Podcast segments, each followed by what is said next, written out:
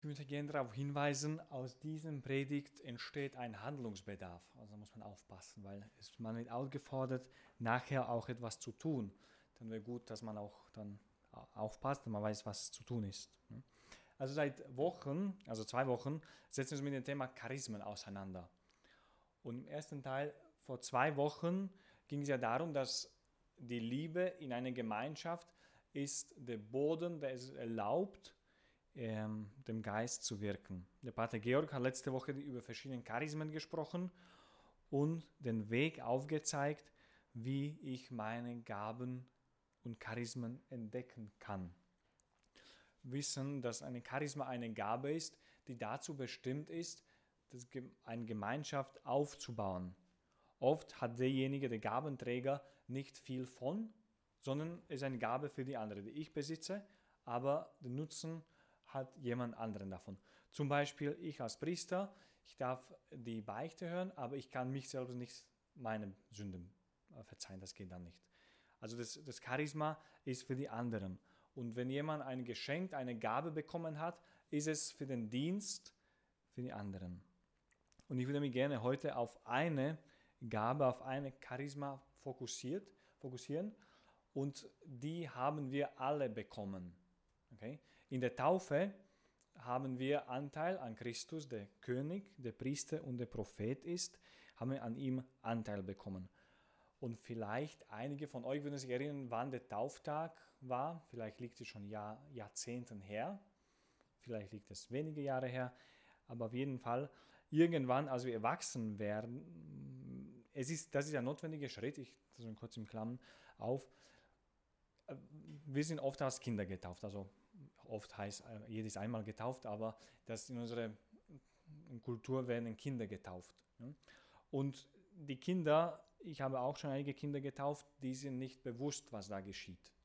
Also die, die erleben eigentlich wenig davon. Und deswegen ist notwendig, dass wir als, Erwach als wir Erwachsene werden, diese Taufe, unsere eigene Taufe annehmen. Dass wir bewusst den Schritt machen, ich bin getauft, ich glaube an Jesus Christus und ich bin das Kind Gottes und ich gehöre der Kirche, der Kirche an. Und dieser Schritt ist notwendig, damit wir als Christen wirklich wahrhaftig in dieser Welt leben können. Und eigentlich auch ein guter Weg dazu ist dieser Jüngerschaftsweg. Das ist eigentlich nichts anderes als eigentlich bewusst das eigene, die eigene Taufe anzunehmen. Aber zurück zur Prophetie. Also Bitte, genau, eins weiter. Genau, danke.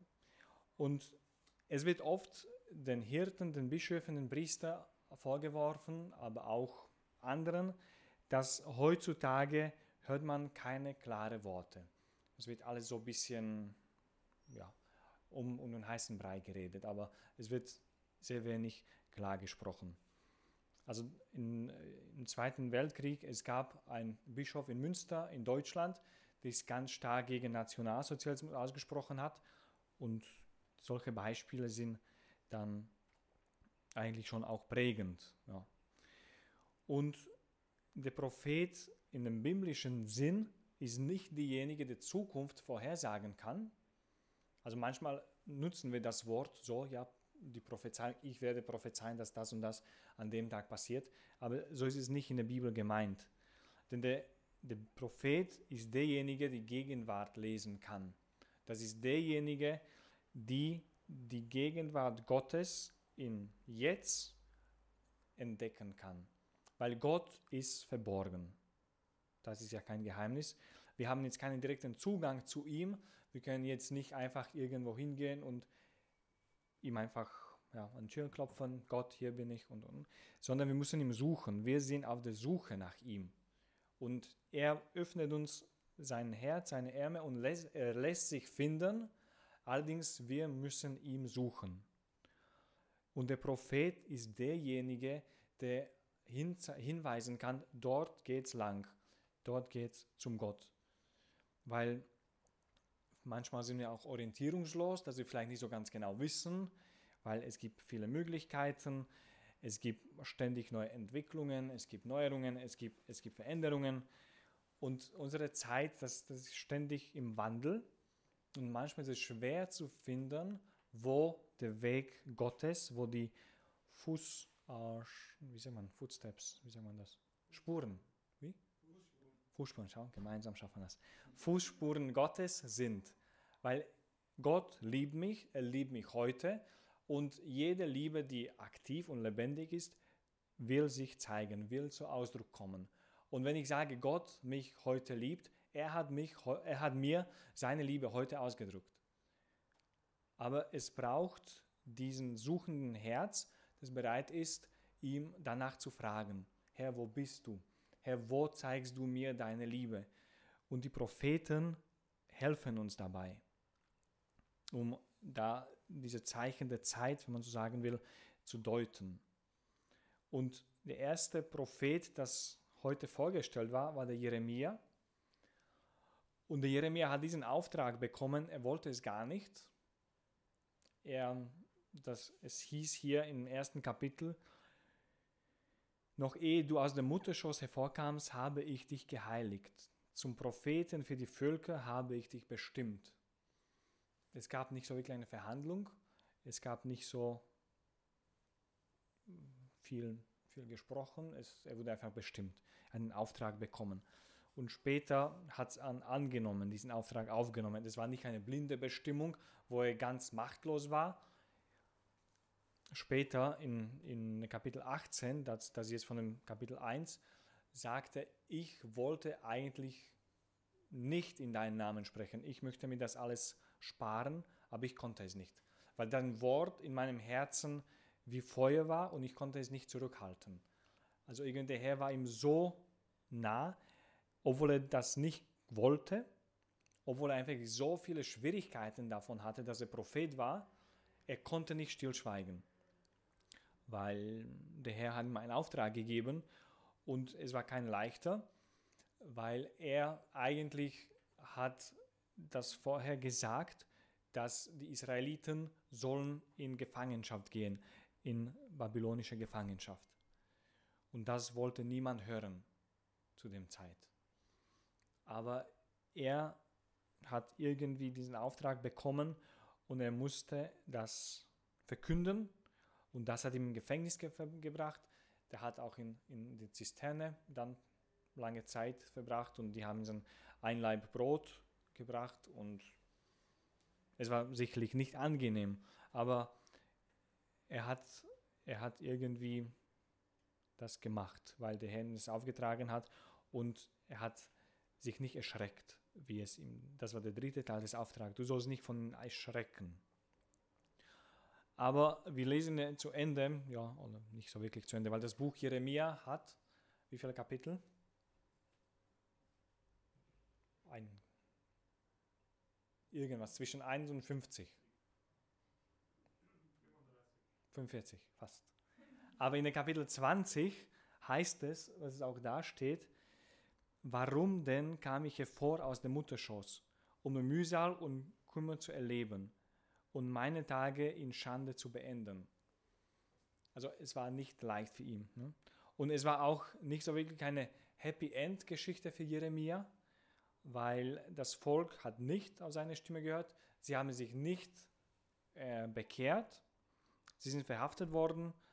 Und der Rest, der halt nicht nach Babylonien geschickt worden ist, ist nach Ägypten ausgewandert. Und genau aus Ägypten hat der Herr eigentlich das Volk befreit. Und die haben richtig lange durch die Wüste gewandert, damit sie aus Ägypten rauskommen und dann sind sie eigentlich im 6. Jahrhundert einfach von sich aus wieder zurückgekehrt in diese Gefangenschaft, voll wieder rein. Und, aber der Prophet soll nicht erwarten, dass allein deswegen das Mund aufmacht, alles sich zu Guten richtet. Aber trotzdem darf der Prophet nicht stillschweigen. Der Prophet, wenn der Auftrag bekommen hat, muss er das verkünden auch wenn sie die Dinge vielleicht nicht ändern, auch wenn es vielleicht schwierig wird, aber wenn der Auftrag da ist, man soll den wahrnehmen. Und der Papst hat damals, ich habe mal ein Interview gelesen von ihm, und ich fand es immer noch ansprechend nach 15 Jahren. Es braucht die Kirche, die, die haben gefragt, was braucht die Kirche am meisten in unseren Zeiten. Sagt die Barmherzigkeit und nochmal Barmherzigkeit, also hat er zweimal gesagt, und den apostolischen Mut. Den apostolischen Mut. Wir dürfen nicht erschrecken. Der Jeremia, das war Teil der Auftrag, der soll nicht erschrecken und das ist auch unseren Teil. Es gibt so viele Heiligen, die uns diesen Mut zeigen. Zum Beispiel der heilige Thomas Morus im 16. Jahrhundert in England. Weil der Heinrich VIII., er wollte dann das in eine unregelmäßige Situation, er wollte halt Frau, ich weiß, vom irgendjemand anderen, halt nicht seine Frau, aber ich vergesse das jetzt von wem. Aber dann der Thomas Morus, der war sein Kanzler, hat ihm gesagt, das geht nicht, du darfst ja diese Frau nicht nehmen, weil du, du bist schon ja, geheiratet. Und das hat den heiligen Thomas Morus den Kopf gekostet. Aber er hat nicht geschwiegen, er wollte eigentlich, er, hat, er ist dann nicht gekommen und einfach die Leviten vorgelesen, aber der König hat ihm einfach um die Meinung gebetet und der hat es ihm gesagt und dann hat ihn verhaftet. Und solche Beispiele in der Geschichte, auch der heilige Johannes der Täufer, und gibt es viele, viele andere Beispiele, wo unsere Brüder und Schwestern im Glauben den Mut gefasst haben und für die Wahrheit gestanden sind. Und so, weil der eigentliche wahre und der mutigste Prophet ist Jesus Christus selbst. Ihm hat auch beim, beim seinem Prozess, wenn sie ihm gefragt haben, bist du den Sohn Gottes, obwohl er auch wüsste, was ihm das kosten wird, hat er auch Ja gesagt, weil er wollte die, die Wahrheit nicht irgendwie verbiegen und dann daraus rauszukommen. Für Jesus war die Wahrheit, Wahrheit ja, wesentlich. Da gab es keine Kompromisse. Aber heute in der Synagoge begann er, die Schrift auszulegen und erstmal sind alle zufrieden. Erstmal freuen sich und staunten alle über seine nette Worte. Und aber man hätte sie eigentlich damit zufriedenstellen können. Also die hören zu und die sind zufrieden und guter Job, kannst du wieder gehen. Aber Jesus stellt sich damit nicht zufrieden, weil er wollte auf etwas hinweisen und ist sogar bereit, die ganze Stimmung zu kippen und sie zu provozieren.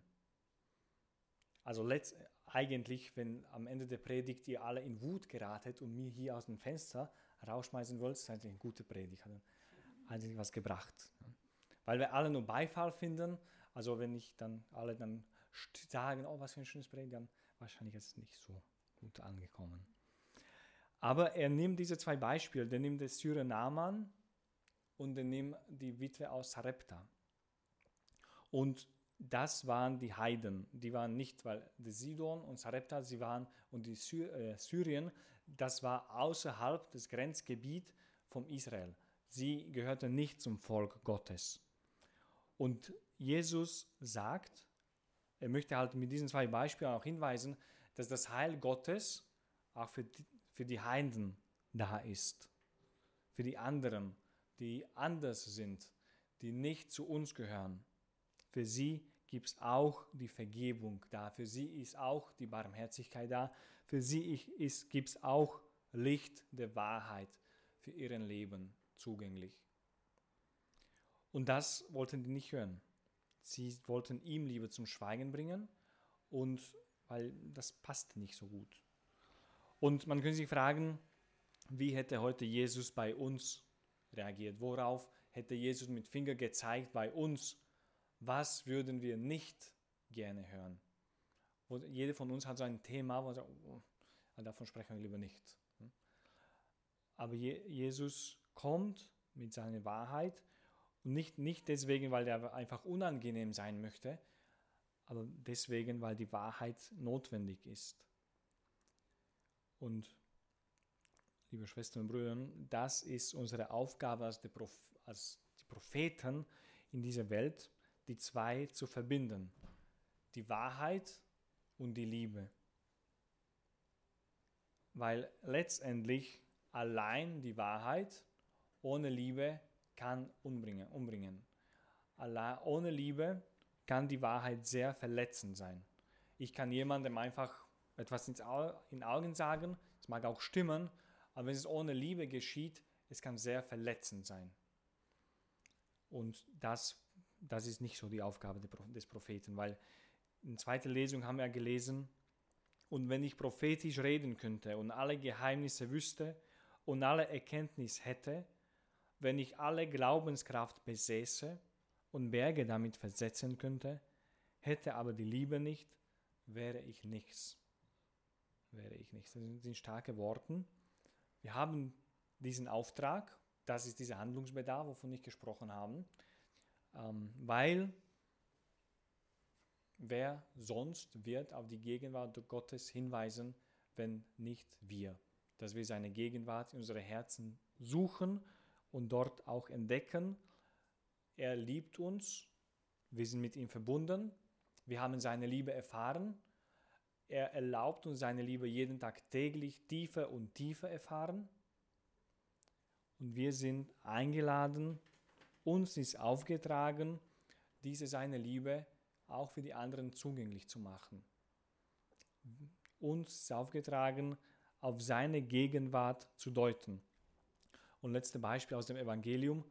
Beim Fischfang, als Jesus dann auferstanden ist, dann der Petrus hat eines Tages gesagt, ich gehe jetzt fischen. Ich weiß nicht, was ich zu tun, zu tun sollte, ich gehe jetzt fischen. Und sagen anderen, wir kommen auch mit. Und die haben die ganze, ganze Nacht nichts gefangen und Jesus steht am, am Ufer und fragt, äh, im Johannes Evangelium, Kinder, habt ihr was zum Essen? Und sie sagen nein. Und dann Jesus sagt, die haben ihn nicht erkannt und wirft die Netze runter und dann haben die 153 Fische gefangen. Und als sie das äh, Netz hinter sich ziehten, zogen, sagte Johannes, dem Petrus, und das ist eigentlich die Aufgabe des Propheten, das ist der Herr. Das ist der Herr. Und was macht der Petrus? Der springt in Wasser und schwimmt zum Ufer und dann bekennt er dreimal seine Liebe zu, zum Herrn, der ihn fragt, ob er ihn liebt. Aber das ist die Aufgabe des Propheten, zu zeigen, das ist der Herr, dort ist er zu finden, das ist seine Stimme, das möchte er uns mit dieser und jener Entwicklung sagen. Und das, dazu sind wir eingeladen. Alle, die getauft sind und diese Aufgabe angenommen haben, sind wir da alle dazu eingeladen, auf ihm hinzuweisen. Gelobt sei Jesus Christus.